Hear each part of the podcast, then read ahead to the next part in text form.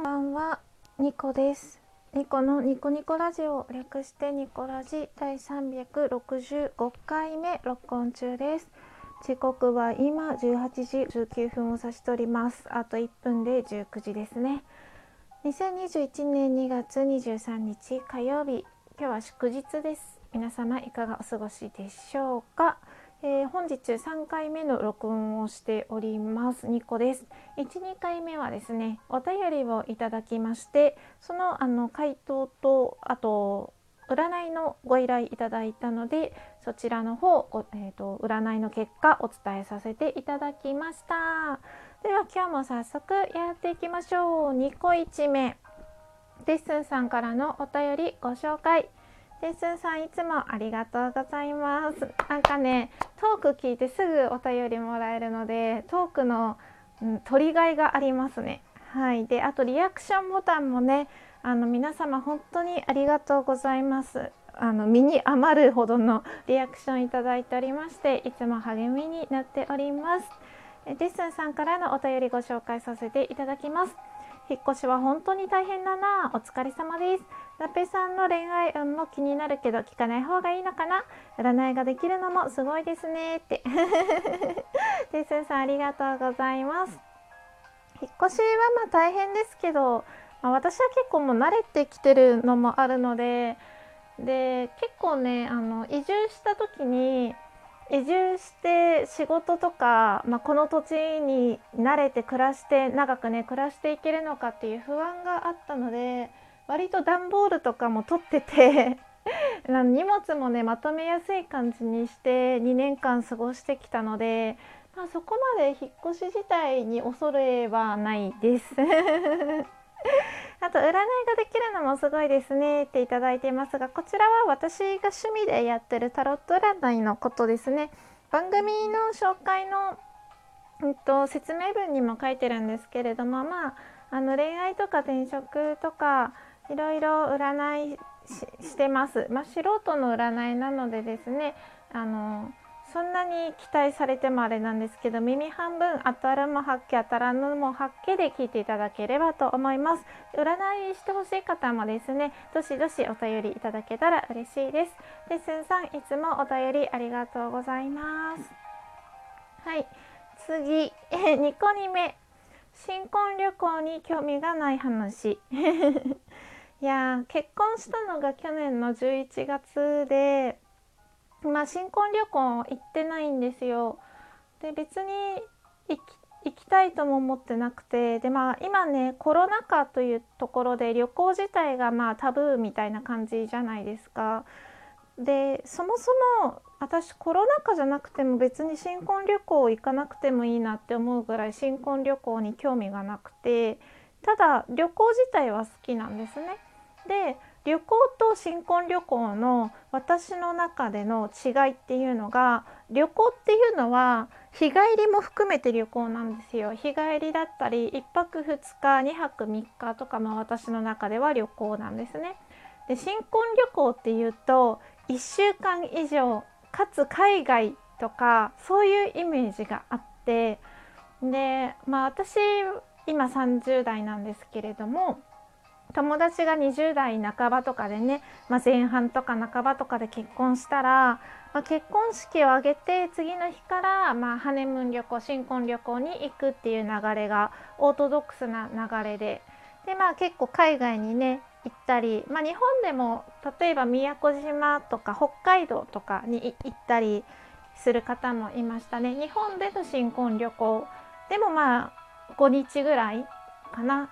うん、4泊5日とかで行ってる人もいましたね友達の中では。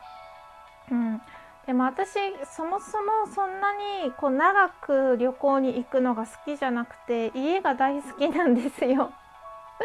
なのでそんなに何て言うのかな新婚旅行自体に興味がなくて、うん、でまあコロナ禍だから行かないというよりかは多分平常時でも行かなかったかもなって思います。まあ一生に一度だよって言うじゃないですか皆さん。でも一生に一度だから海外に長く行くとかそういう発想に私はあんまりならなくてで海外自体に、まあ、海外に行きたいなって気持ちはあるんですよ。イタリアに行ってみたいとかスペインに行ってみたいとかあるんですけどそのたくさんのお金と時間を使ってまで行きたいかって言われると、まあ、そこまでしなくていいかなっていうのと、まあ、言葉が通じなくて怖いっていうのもあるしあとまあ安全面とかもね不安な面があったりして、まあ、ともかくね日本が結構私は好きでその環境とか安全面に関してはですね政治とかはちょっとどうなのかなって思うことあるんですけどそそこまで海外旅行が好きではないかなって感じです。まあ海外は好きなんですよただ1週間とか2週間とか長くかけて行くほどの魅力は私にはなくて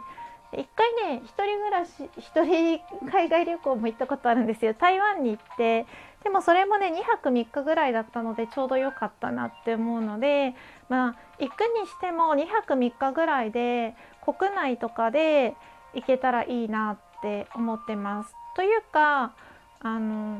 テンプレートな動きじゃなくていいかなって思うんですよ。あの結婚式を挙げるのも昔はそれがもう当たり前みたいな会社の上司呼んだりとか親戚呼んだりして盛大に挙げるものみたいなで結婚式が終わったら新婚旅行に行くものみたいなテンプレートができてるじゃないですか。で結婚式をしなかったら「えなんでしないの?」みたいなそういう疑問とかを投げつけられたりそういう風潮が多分あったと思うんですよ。まあ私が生まれる前とかは特に。うん、でも時代が変わってきて人それぞれ違っていいじゃんっていう多様性を受け入れられる社会になってきて、まあ、結婚式はしないとか2人だけでするとか結婚式もそれぞれするしない。でするにしても規模も人それぞれ。なので新婚旅行も人それぞれでいいのかなって私は思います。うん、で新婚旅行で1週間長く海外に行ったのが2人の最初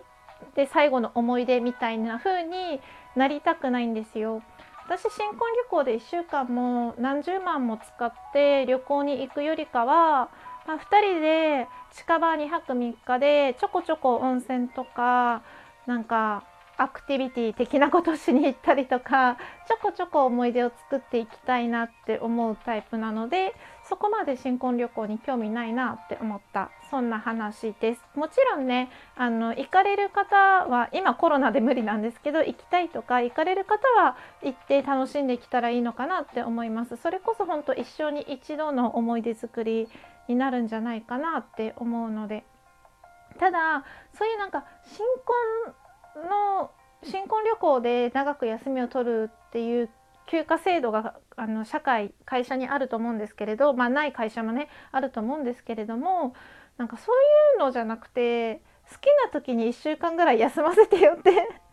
思うんですよ。その新婚旅行の休暇って言ってみれば結婚した人の特権になってしまうじゃないですか。それも私どうなのかなってすごく思っててあの今ってあの異性としか結婚ができないじゃないですか入籍がねできないからあの同性同士の恋愛をしてる人って結婚したくてもできないしそういうあの新婚旅行に行きたいって思っても休暇制度が取れなくなってしまったらその同性の恋愛をしてるだけで不利なわけじゃないですか。そういうのもどうかなって思うのでなんか私的にはその会社とか社会があの独身とか既婚とか性別とかに関係なくあのあと社歴とかね社会人1年目だとこの休暇は取れないとかそういうのなくてあの自由にお盆休みとお正月休み以外に1年間にね1週間ぐらい休み取らせてくれたらいいのになって 思います。うん3ヶ月に1回ぐらい1週間の休み欲しくないですか？私は欲しいんですけどね。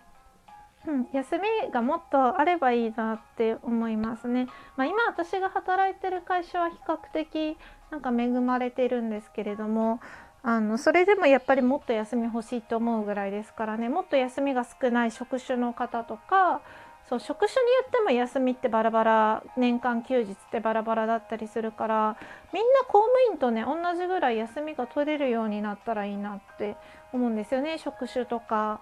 に限らず。うん。なんかそんなことをふと思ったので今日はねちょっと話してみました。次2個3目、えっと、サプリメントの話。えっと、サプリメントを飲み始めて3ヶ月4ヶ月ぐらい経ったので、まあ、状況報告って感じで、えーと、私はですね肝臓の数値 GTP という値がすごくガンマ GTP ですねが高くて、まあ、肝臓の数値が高いとね疲れやすいらしいんですよ。でも私がすぐ疲れる理由ってこれかなってちょっと思ってたのであのスルフォラファンというですねブロッコリーに含まれる栄養素のサプリメントを買って、まあ、これがですねガンマ GTP の数値を下げるって言われてるんですね。なので、まあ、口コミとかを見て良さそうなこのスルフォラファンのサプリを買ったんですけれどもあの見続けてで1ヶ月目ぐらいからね調子がいいなって思ってて疲れにくくなったのとプラスあの便通が良くなりました 生理前とか結構便秘気味になってたんですけどこのサプリ飲んでると便通が良くなってるので、まあ、成長作用もねあるって書いてたんですけれどもまあ私には成長作用の方が強く働いてるのかなっていう感じです。ガンマ GTP の数値はですね血液検査をしないとわからないのでまだ全然どういう感じかわかんないんですけど体感としては調子良くなってきてるなって思います。はい、今日はね本当にただあの雑談、まあ、いつもただの雑談なんですけれどもをお話しさせていただきました最後までお付き合いいただいてありがとうございましたニコラジではお便りまた占いのご依頼などをいつでもね募集中して募集してますので是非気軽にお便りいただけたらと思います。ではまた次回